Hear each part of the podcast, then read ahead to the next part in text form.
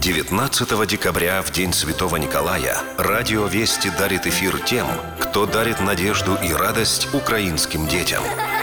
На протяжении всего дня у нас в гостях представители благотворительных фондов и организаций, которые не на словах, а на деле борются за спасение детских жизней и принимают участие в судьбах нуждающихся в заботе маленьких украинцев.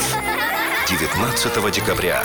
День детской благотворительности. На радио «Вести».